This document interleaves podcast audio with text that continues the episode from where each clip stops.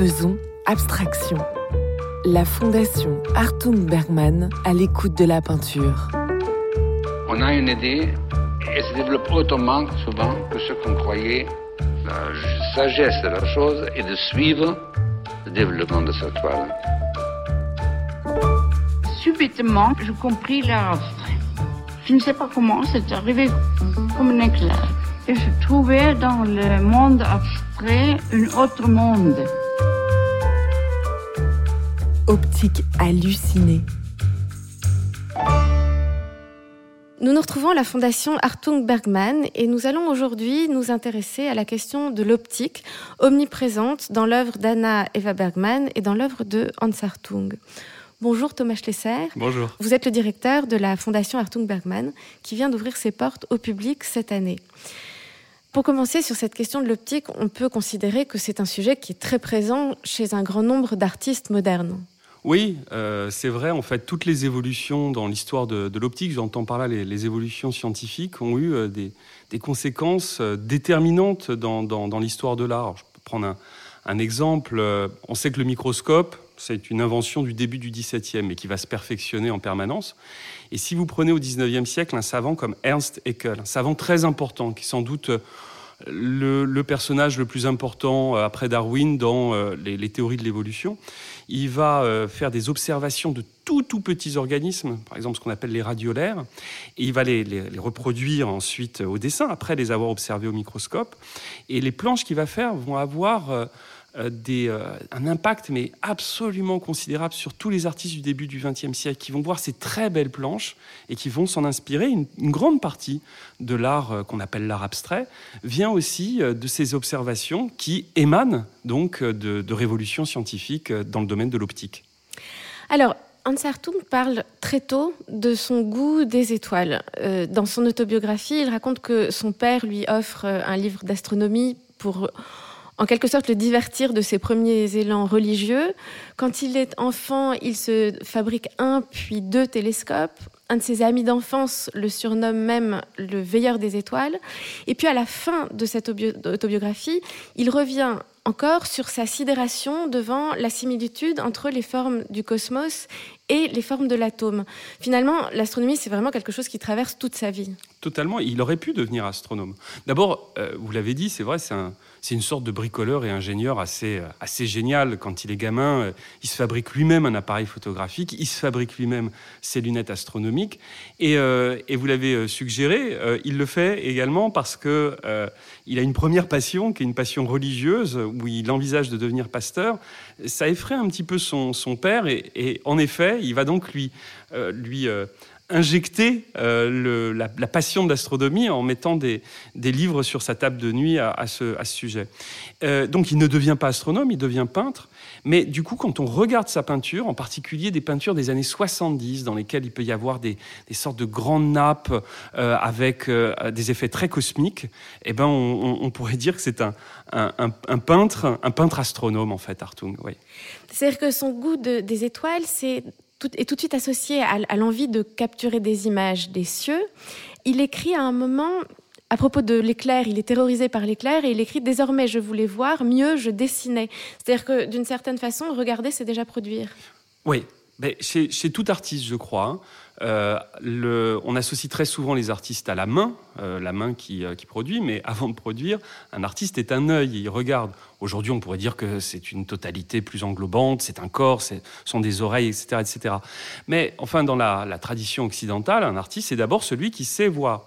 D'ailleurs, vous le rappelez peut-être, il y a Léonard de Vinci qui, qui explique que chez lui, la clé, c'est le saper vedere, le savoir voir. Et Hartung, en effet, pourrait dire que d'une certaine manière, il enregistre d'abord sur sa rétine ce qu'est le monde environnant et que c'est la première étape avant ensuite d'être une caisse de résonance de tout ça à travers euh, le, corps, la main, le geste.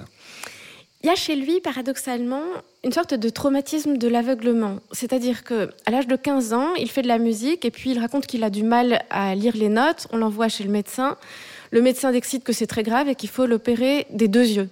Une décision radicale. Et puis là, coup de théâtre, ce médecin meurt, on l'envoie chez un autre médecin qui invalide complètement ce diagnostic et qui le soigne très bien de, des, yeux et il récupère euh, une vue. Finalement, est-ce qu'on peut dire que cette menace de l'aveuglement, c'est ce qu'il fait devenir artiste? Euh, Oui, oui, c'est exactement ça. Et puis il faut quand même mesurer, vous, avez très bien résumé la chose, mais il faut quand même mesurer ce à quoi il a échappé. Il aurait pu devenir aveugle s'il y avait eu cette opération. Hein, parce que le deuxième médecin lui dit c'eût été extrêmement dangereux. Et en fait, la correction est très faible. Donc, euh, Hartung a quand même toujours vécu. Euh, il a vécu évidemment avec ce traumatisme d'enfance qui était euh, la perspective de cette opération, mais avec ce souvenir qu'il aurait pu devenir aveugle. Et, et d'ailleurs, dans, une, dans une petite pièce d'archives qui est en fait la liste de toutes les pertes qu'il a eues, c'est assez curieux. Alors, il parle par exemple de la perte de sa jambe, parce qu'il a perdu sa jambe pendant la Deuxième Guerre mondiale. Il va parler de la perte de sa femme, parce que euh, celle-ci a, demandé le divorce, etc. Mais il dit également mes yeux, comme si, comme si ce qui avait été euh, cette crainte, quelque part, s'était un peu réalisé dans sa tête. Mais en effet, pour répéter ce que vous disiez, oui, il est devenu peintre par peur de devenir aveugle. Finalement, il avait une bonne vue? Il avait une bonne vue, mais euh, c'est drôle, ça aussi. à la Fondation, on a quantité d'archives.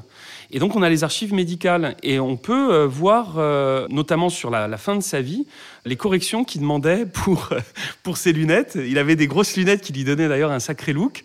Et non, c'est simplement à la fin de sa vie que sa, vue diminue. Alors, quant à euh, Anna Eva Bergman, il y a aussi quelque chose de cet ordre, ce goût des étoiles et de l'astronomie, mais c'est un peu différent. Elle, elle peint de manière très récurrente des astres, des lunes, des planètes. Dans ses carnets, d'ailleurs, elle parle souvent de la Lune. Et quand elle parle, à un moment, il y a des notes où elle parle de l'essence de l'art et elle écrit un pied au ciel et un autre solidement planté sur la terre équilibre. D'où vient sa passion à elle de l'astronomie? Alors je dirais qu'il y en a, il y a trois euh, principaux canaux. Le, premier, c'est vraiment euh, le fait que comme elle est euh, très liée à la nature, du fait de ses origines norvégiennes, qu'elle a grandi dans un milieu plutôt rural, elle était très très attentive euh, à euh, l'environnement à la fois tellurique et cosmique, c'est la première chose. La deuxième chose, c'est qu'il y a chez elle, ce sera un autre sujet, une vraie passion pour euh, l'occulte, l'ésotérisme, et donc voilà une, forme de, croyance dans la symbolique des astres. Et puis la troisième chose, c'est qu'elle est très frappée, en particulier lors d'un voyage en 1950, par un, phénomène qu'on appelle le soleil de minuit. Alors qu'est-ce que c'est? C'est qu'elle est au large des îles Lofoten dans le nord de la Norvège, à côté du Finnmark. Et euh, là, c'est le mois de juin, et donc euh, le, soleil ne se couche jamais. Et donc cette, manière qu'a le soleil de, tangenter l'horizon, mais sans jamais plonger, et donc ne jamais euh, aboutir à l'obscurité, ça crée euh, une sensation euh, visuelle qui est incroyable, puisque tout alentour, en particulier les grandes roches, les grandes montagnes, euh, donne le sentiment d'être transparente. Et ça, ça va se retrouver en permanence dans sa peinture, et notamment dans sa peinture avec de la feuille de métal, qui joue sur ces transparences et ces effets de légèreté et d'éther. Alors nous nous trouvons là en ce moment au cœur de cette maison que Anna Eva Bergman et Hans Hartung ont conçue ensemble entre 1969 et 1973. Lorsqu'il parle de ce lieu, Hartung parle d'ouverture très nette. Il parle du fait qu'il y a peu de tableaux sur les murs, mais qu'il considère que les jeux d'ombre des fenêtres sur les murs sont pour lui comme des tableaux. En fait, est-ce qu'on peut dire que cette villa elle-même est comme une sorte de grand instrument d'astronomie? C'est, en, tout cas, je dirais que oui, j'aime bien, cette idée. C'est une, c'est une maison qui, euh, qui, qui, est un, jeu d'optique permanent par l'ouverture des, fenêtres, par les, circulations au sein des espaces, et puis en effet par la projection des, des, ombres, en particulier de, de l'ombre des végétaux, euh, sur les murs et au sein des murs, notamment sur les murs inclinés. Et euh, Hartung, d'ailleurs, euh, faisait de nombreuses photographies de ces jeux d'ombre sur, sur ce qu'on appelle les contreforts. Et la maison, qui est très pure, simplement un cadre complètement blanc, qui joue avec comme des espèces de grosses boîtes, avec la, nature alentour, et donc les oliviers et les, et les pins. Et ben, cette maison, qui semble si simple, elle est pleine de surprises grâce à, à ces phénomènes optiques qui sont, qui sont absolument partout et qui répondent d'ailleurs à la position des pins dehors, penchés par le vent, dont on a l'impression qu'ils sont comme des dessins entre les étoiles. Bah, quand on se trouve dans, dans, le living room, là où on est, il y a en effet une fenêtre qui est très étonnante, puisque c'est un cadrage qui va donner sur deux grands pins qui, ont, qui se sont penchés au fur et à mesure du temps et, et qui, qui, donnent le sentiment de, deux obliques très très dynamiques. Et, et, Hartung a bien bien veillé à faire cette, ce découpage dans la fenêtre pour en faire une sorte de, tableau vivant qui est un, chef-d'œuvre d'optique. Merci beaucoup Thomas Schlesser.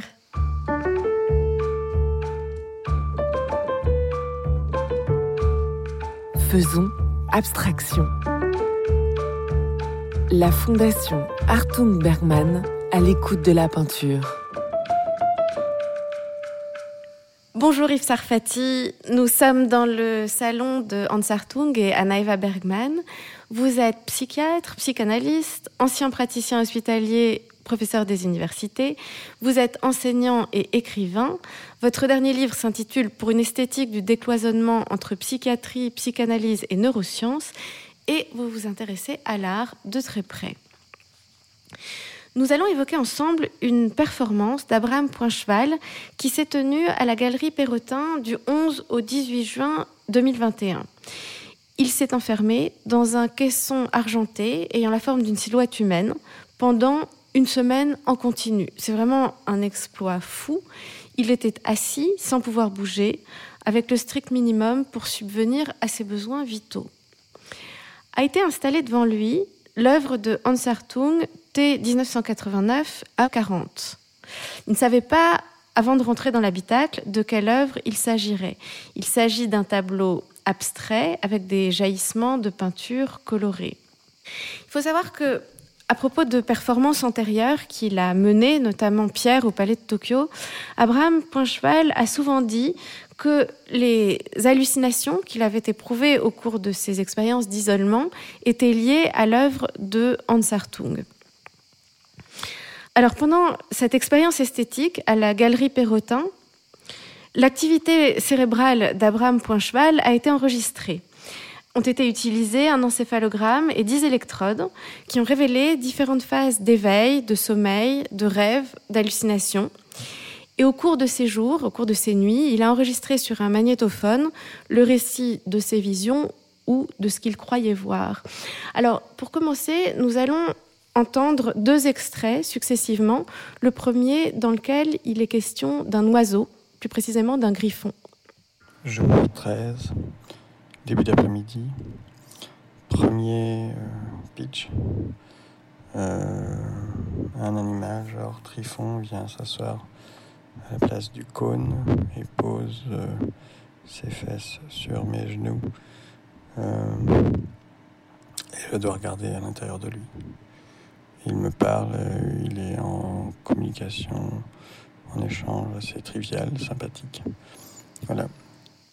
On écoute tout de suite un second extrait que vous avez choisi d'associer au premier, et là il est question de main. Aujourd'hui, matin, jour, euh, jour 14, euh, dédoublement des mains, euh, sortie de sommeil, voilà on va faire quelque chose avec quatre mains. Voilà. Alors, ce griffon, revenons, revenons à lui, c'est un animal dont on peut dire qu'il est très polysémique. Comment euh, interprétez-vous sa présence dans ces propos d'Abraham Poincheval? Alors, interprétation euh, qui n'engage euh, que moi, hein, dans la mesure où euh, il est difficile de pouvoir valider une interprétation a posteriori, étant entendu que les enregistrements que vous nous passez ont été faits pendant la performance et que Abraham, a posteriori, n'a pas tout le souvenir des expériences qu'il a traversées. Il n'en demeure pas moins que ce griffon qui vient s'asseoir sur ses genoux euh, tout comme ses mains qui se dédoublent, euh, nous amène à deux remarques. La première, c'est que euh, la constitution du schéma corporel, tel que nous le connaissons, va bien au-delà de l'image dans le miroir. Évidemment, avec la photographie, le cinéma, tous ces dispositifs et le miroir qui nous permettent de regarder, de se regarder ou de voir l'autre, on a l'impression d'une enveloppe corporelle qui est immuable. Mais la constitution du corps, elle est bien plus complexe que ça. On a des informations vestibulaires à partir de l'oreille interne, on a des informations des capteurs euh, musculaires, tendineux, on a des informations proprioceptives, kinesthésiques qui nous constituent. Et il est très facile euh, de pouvoir avoir des modifications du schème corporel.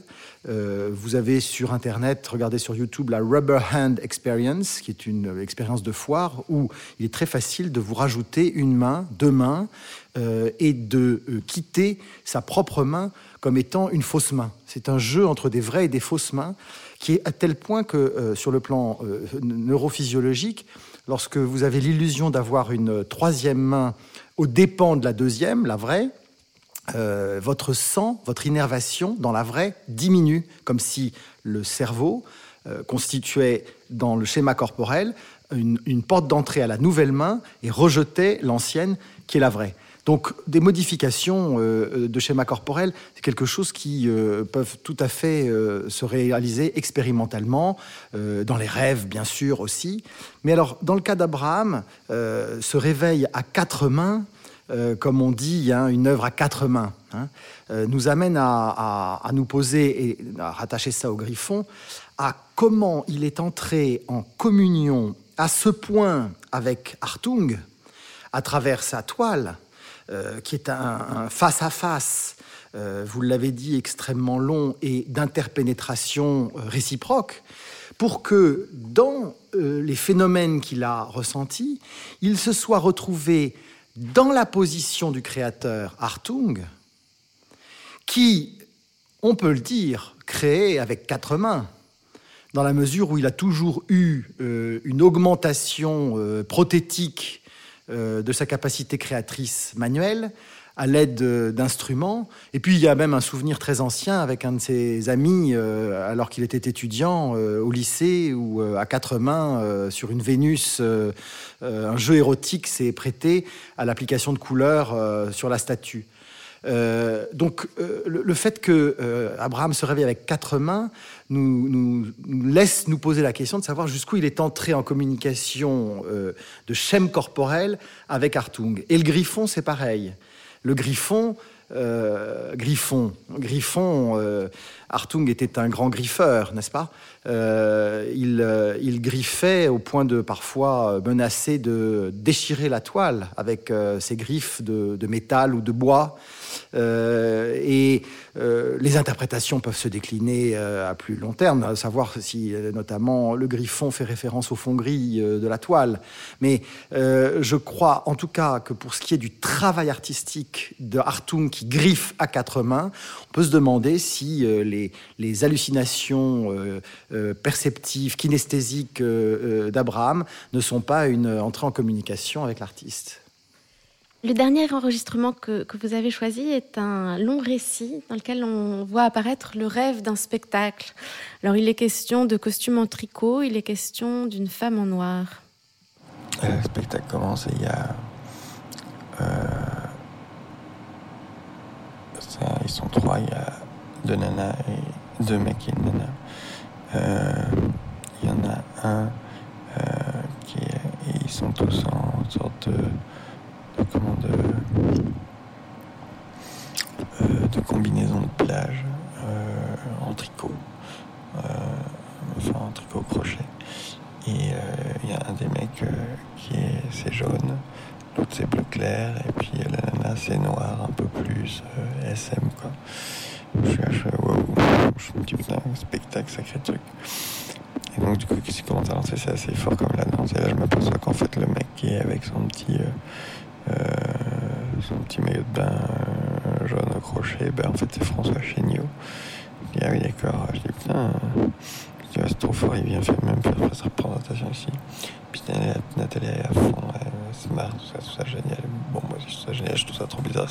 là.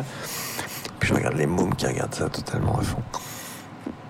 Et c'est comme assez cru, enfin, ça, assez, ça parle pertinemment de sexualité. Euh. Et il y a, d'ailleurs, il y a, François Chénion hein, qui se met devant de la scène, qui s'assoit et qui monte euh, ses parties génitales aux enfants qui sont totalement surexcités. Et, euh, en flottant, il y a la nana derrière qui fait des grands écarts en sautant en même temps. Et du coup, tout le monde est totalement excité dans la salle, en rigolant, en applaudissant, tout ça. Et Natalia, comme on est assis sur, sur le bord de la salle, ça n'en voit pas trop parce que du coup, il s'assit lui aussi. Donc, du coup, elle se penche à fond. Puis, elle me dit Vite, on va sur les bancs là devant pour, qu'on puisse voir les parties génitales de François Chéniou. Et puis, euh, dis Non, mais attends, c'est la place des enfants. Et puis, les enfants montrent bien que c'est leur espace. Et. Euh, et voilà, je me dis, mais qu'est-ce que c'est que ce truc que, tu vois, c'est comme délirant que tout le monde accepte ça ici. Et voilà, ça s'arrête là le rêve. comment analysez-vous la construction de ce rêve? Alors, d'abord, rêve, rêve. Euh, il faudrait être précis sur les mots. Euh, l'électroencéphalogramme euh, nous montre que à ce moment-là, si on est strict du point de vue de la description du cerveau comme objet, le cerveau est à l'état de veille. Hein. Donc euh, c'est un rêve éveillé. Bon, mais c'est effectivement, ça n'est qu'un extrait euh, d'un très long rêve euh, avec beaucoup de péripéties. Et là encore, mon interprétation n'engage absolument que moi. Mais je, ne peux qu'être frappé par le fait que les couleurs qui sont citées dans le rêve sont le jaune, le bleu et le noir, trois couleurs extraites du tableau. Donc ça, nous amène vraiment à nous interroger sur qu'est-ce qui est pris dans le tableau qui vient s'incorporer dans le rêve. Et euh, on parle de cette femme en noir, euh, la femme en noir un peu SM. Euh, moi, je, je, postule, et là encore ça n'engage que moi, que c'est une élaboration d'un coin du tableau à droite, presque sur le bord droit au tiers supérieur, où on voit une tache noire avec un visage qui pourrait fort ressembler à euh, un homme cagoulé ou une femme cagoulée euh, selon les euh, canons du SM, et que Abraham a d'ailleurs à d'autres moments identifié comme une araignée, parce qu'autour de, ce, de, cette tête, il y a des grandes pattes au nombre de 6 ou 8 qui évoquent très largement les, les grandes araignées. Et que de, cette, de ce corps de la femme araignée, le rêve les transformer, les symboliser, les intégrer au scénario sous la forme de cette femme en noir un peu SM. Donc c'est très intéressant de voir comment les processus de symbolisation à partir de percepts élémentaires euh, arrivent à, s'intégrer dans une histoire, alors qui après euh, a trait à probablement aussi ce qu'on appelle le modèle interne d'Abraham, c'est-à-dire tout son passé, toute sa mémoire, tout ce qu'il a vécu. Ici, tu un personnage qui doit être un de ses amis, des femmes qui font le grand écart on a l'impression d'un souvenir de scène de cirque avec des enfants surexcités. Est-ce que c'est un souvenir d'enfance de lui au cirque qui vient se mêler? Alors évidemment, tout ça, ce sont des conjectures euh, qui ne sont pas validées sur le plan clinique, mais qui nous permettent quand même de nous interroger sur les processus de symbolisation. Conjecture, c'est ce qui va nous emmener à l'instant vers la performance de Laurent de Robert avec Sarah Aguilar. C'est le titre d'un des textes qu'il va nous lire. Merci beaucoup, Yves Sarfati. Merci.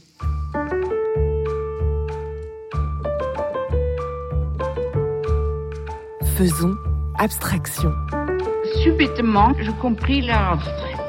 Je ne sais pas comment, c'est arrivé comme un éclair. Et je trouvais dans le monde abstrait un autre monde. La nuit est tombée sur la fondation Artung Bergman et nous nous retrouvons au bord de la piscine avec Sarah Aguilar et Laurent de Robert qui ont installé leurs instruments. Sarah Aguilar au chant, Laurent de Robert à l'accordéon et à la guitare. Sarah, Laurent, on vous écoute.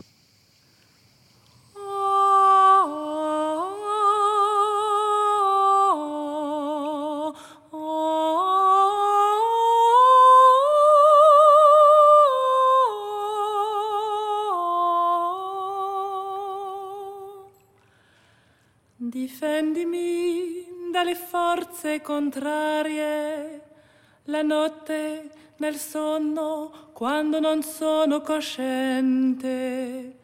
Quando il mio percorso si infa incerto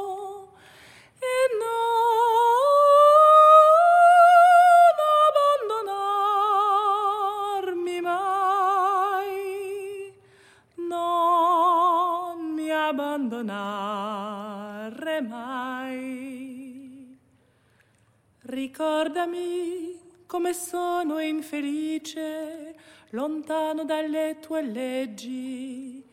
Come non sprecare il tempo che rimane. E non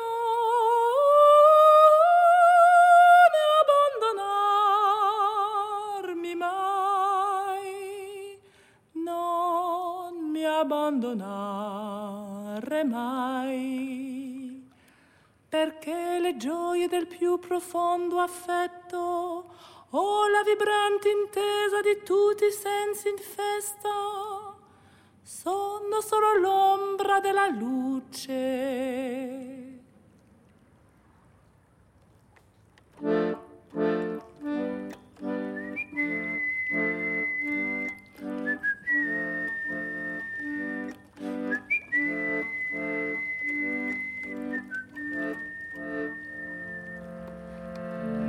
Mezzanotte suona, tutto face e nel buio dorme la città. In quest'ora in cima di pace, chi s'aggira nell'oscurità. Ombra della notte che cammini quando è più deserta la città,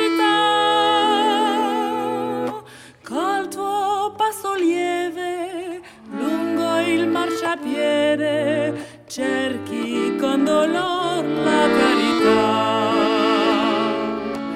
Luccica l'asfalto della strada, se la luna bianca in cielo appare,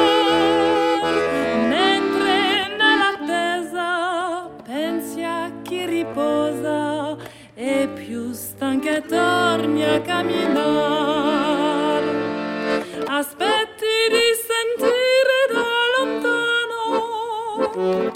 Il passo di un ignoto risuonare. Attendi che si faccia più vicino per dirgli se ti vuoi accompagnare come un freddo brivida di vento. Sale al cielo senso di pietà,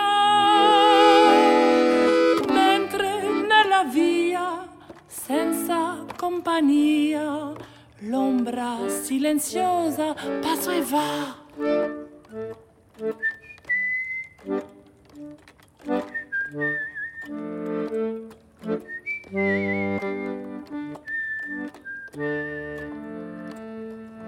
Solo verso l'alba, ombra triste salva, questo tu tormento finirà.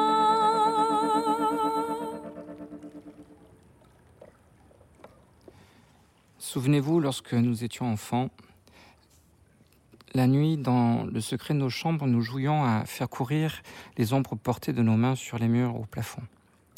Et euh, là, nous étions surpris de ce que la vitesse des ombres était infiniment plus grande que celle des corps dont elles émanaient.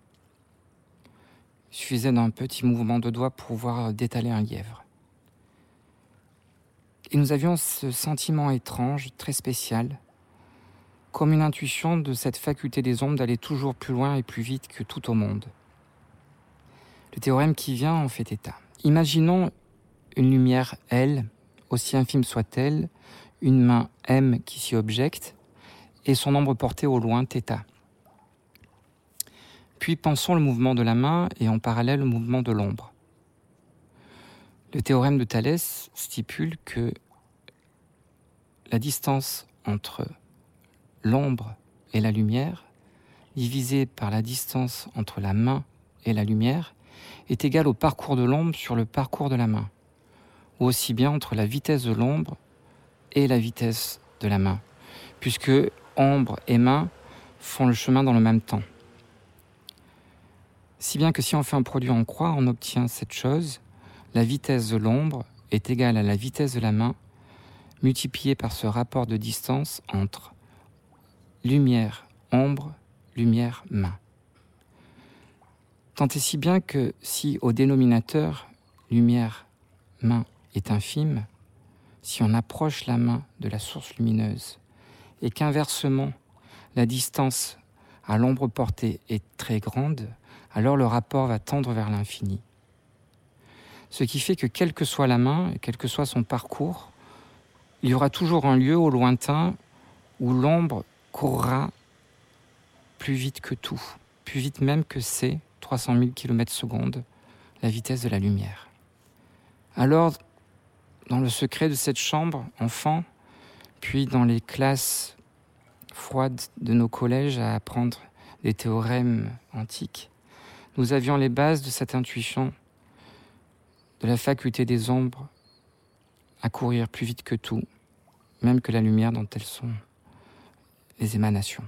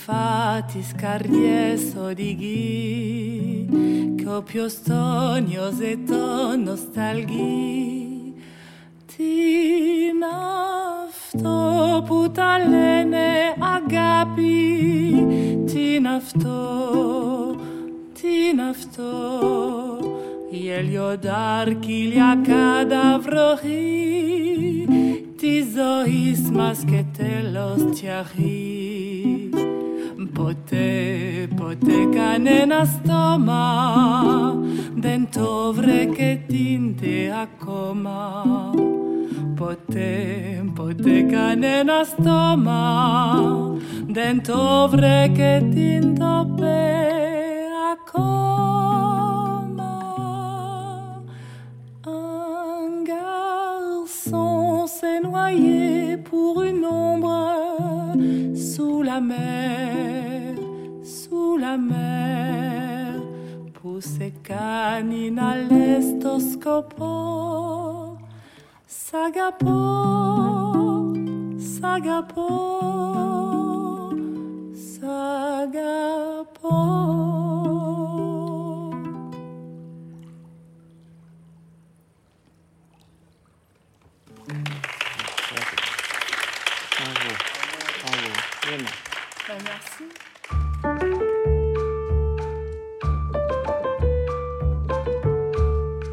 Faisons abstraction. La Fondation Artung Bergman à l'écoute de la peinture. Sarah Aguilar, Laurent de Robert, bonsoir et merci. Bonsoir. Bonsoir. Nous nous retrouvons ce soir dans la maison de Hans Hartung et Anna Eva Bergman au bord de cette piscine avec les cigales. Et avec vous. Sarah Aguilar, vous vous présentez comme chanteuse, monteuse, comme au cinéma. Vous avez une formation de chant lyrique, mais en fait, vous chantez tout. Vous avez aussi souvent œuvré dans le contexte des arts visuels en créant des résonances entre des œuvres, par exemple des œuvres de William Anastasie à la galerie Jocelyn Wolf et des morceaux de musique. Vous avez aussi œuvré au musée de la Croix en lien avec euh, des œuvres orientalistes. Laurent de Robert, vous êtes artiste, on vous dit aussi mathématicien à la dérive. Vous avez exposé au Palais de Tokyo, vous faites partie des lauréats de la commande des mondes nouveaux, et puis vous tenez aussi un cabaret, le Délirium, à Avignon. Vous avez souvent joué ensemble, plutôt dans des dispositifs de cabaret, mais c'est la première fois que vous répondez ensemble à une commande. Pour commencer, Sarah, peut-être pourriez-vous nous dire quelques mots de ces musiques que vous avez choisies, que vous avez choisies ensemble? Oui.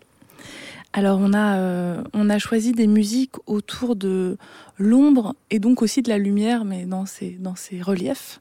La première euh, chanson, c'est une chanson qui s'appelle L'ombra della luce de Franco Battiano, qui est un, un Italien... Euh, déjà un homme très mystique et, complètement euh, habité euh, par toutes sortes de musiques. Et là, euh, moi, je l'ai retravaillé à Capella. normalement, il y a un gros orchestre. Enfin, il s'agissait de l'épurer encore plus dans ce que ça raconte. Et cette chanson dit ne m'abandonne pas. Elle s'adresse à une espèce de force supérieure. Elle dit ne m'abandonne pas tous les sens, euh, tout ce qui nous constitue euh, euh, sont là, et, moi je ne suis que l'ombre de la lumière.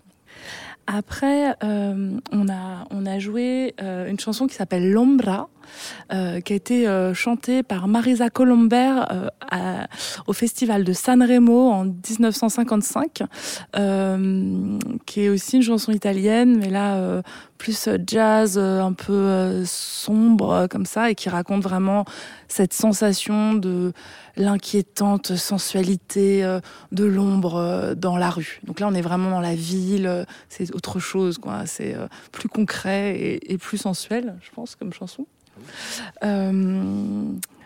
Et puis, qu'est-ce qu'on a fait? On a fait une, chanson, j'ai chanté une chanson aussi a cappella qui normalement est extraite d'un opéra de Handel s'appelle Ombra Mai. Euh, cet opéra, euh, c'est Cerse. Et Cerse est un roi euh, qui trouve pour seul refuge l'ombre de son arbre. Et donc, c'est une louange à l'ombre, à l'ombre de son arbre. Et, et ici, je pense qu'on a cette, on retrouve cette sensation avec les oliviers, avec voilà où on sent des refuges possibles. Donc ça, c'était vraiment aussi un, un clin d'œil entre guillemets à, au lieu qui nous accueille. Euh, et puis on a terminé avec euh, une chanson grecque Tinafto, euh, qui a été composée pour un film qui s'appelle L'ombre sous la mer. Et le compositeur s'appelle Takis Morakis. Et c'est l'histoire d'un. Enfin, dans la chanson, il s'agit d'un jeune homme qui s'est noyé pour une ombre sous la mer. Et en grec, elle raconte aussi d'autres très belles choses sur qu'est-ce que l'amour, ce que les, les lèvres n'ont jamais trouvé et pu dire. Vous avez l'un et l'autre eu l'occasion de vous imprégner de ces lieux où nous nous trouvons, mais aussi de l'œuvre de Hans Hartung et d'Anna Eva Bergman. Quel lien faites-vous entre cet élan euh, vers les ombres que vous avez eu et la peinture de Hans et de Bergman? Je pense que c'est d'une méditation sur euh, les ombres que naissent aussi bien la peinture que l'astronomie. Et Hans Hartung était un grand peintre, mais féru d'astronomie aussi. On, sait, on connaît tous cette histoire de, de la fille du potier de Corinthe qui est prise de son amant qui s'en va, prend un morceau de charbon et essaie vite de capturer sa silhouette, son ombre euh, qui fugue pour pouvoir le chérir à jamais, préférant d'ailleurs l'ombre au corps même. Mais euh, ce dont on n'a peut-être pas toujours la connaissance, c'est que l'astronomie naît de la contemplation du mouvement d'une ombre d'un petit bâton planté dans le sable. Et je pense que cette euh, intimité de naissance de la science et de l'art, en tout cas de l'astronomie et de la peinture, eh bien, était euh, chevillée à, l'âme de, Hans Hartung. Laurent, vous, avez lu une de ces rêveries mathématiques que vous avez l'habitude de d'écrire, celle-ci est vraiment une sorte de, digression sur les ombres. Et vous la reliez aussi à, l'idée, au phénomène du retour euh, des spectres dans Hamlet, la pièce de Shakespeare. C'est vrai qu'il y a un passage qui me bouleverse, c'est la scène 5 euh, de l'acte Je ne suis pas le seul à être bouleversé. Hein. Et, et euh, ce moment où Hamlet et Hamlet, c'est-à-dire Hamlet et son père, en tout cas le spectre de son père, euh, arrive. Alors le père raconte bien sûr le jardin, le, le poison versé dans l'oreille, la mort, et puis il demande la vengeance. Le fils lui promet, et au moment de quitter la scène, pour le coup, le fils a cette parole qui est assez étrange et sur laquelle beaucoup de traducteurs se sont exprimés, sont trouvés vraiment la belle solution. Time is out of joint, qu'on traduit souvent par le temps et, euh, désarticulé, sorti de ses gonds.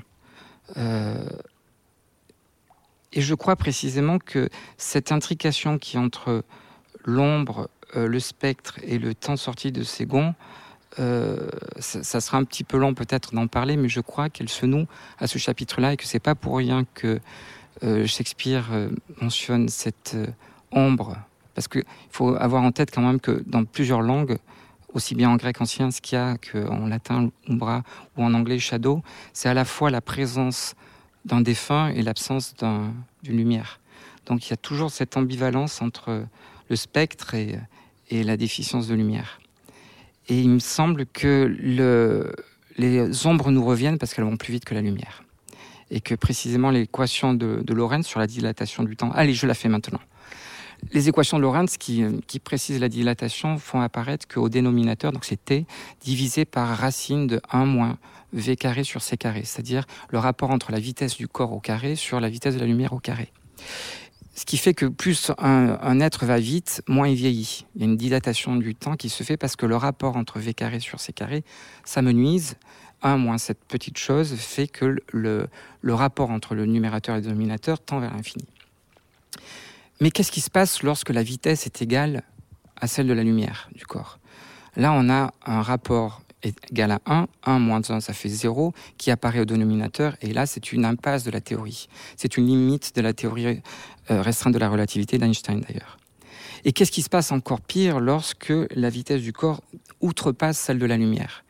Là, on a carrément une racine négative qui n'est pas théoriquement réelle, mais qui est précisément un nombre imaginaire et qui nous laisse penser à plusieurs choses. Par exemple, le retour des spectres, le, retournement de la flèche du temps, la disjonction du temps. C'est pour ça qu'il me semblait pertinent de mettre en tension les ombres, la disjonction du temps et les spectres dans le chapitre 5 de l'acte 1 de Hamlet. Alors pour finir, je voudrais euh, inviter le spectre de Hans Hartung dans cette conversation, en tout cas lui donner la parole pour euh, terminer cette conversation. Dans son autobiographie, Hartung dit qu'il est un homme de la nuit, qu'il travaille accompagné de musique. Il cite Handel, Bach, Couperin. La presse en a beaucoup parlé, mais je ne résiste pas à citer quelques-uns de ces mots. C'est la nuit qui m'inspire. L'atelier éclairé devient comme une cellule qui vit sur elle-même. La pensée se fait plus violente, plus intense, plus agressive dans ce silence qui paraît attentif et qui suspend le temps.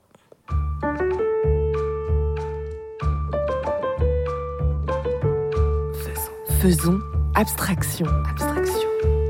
Retrouvez ce podcast en ligne sur toutes les plateformes.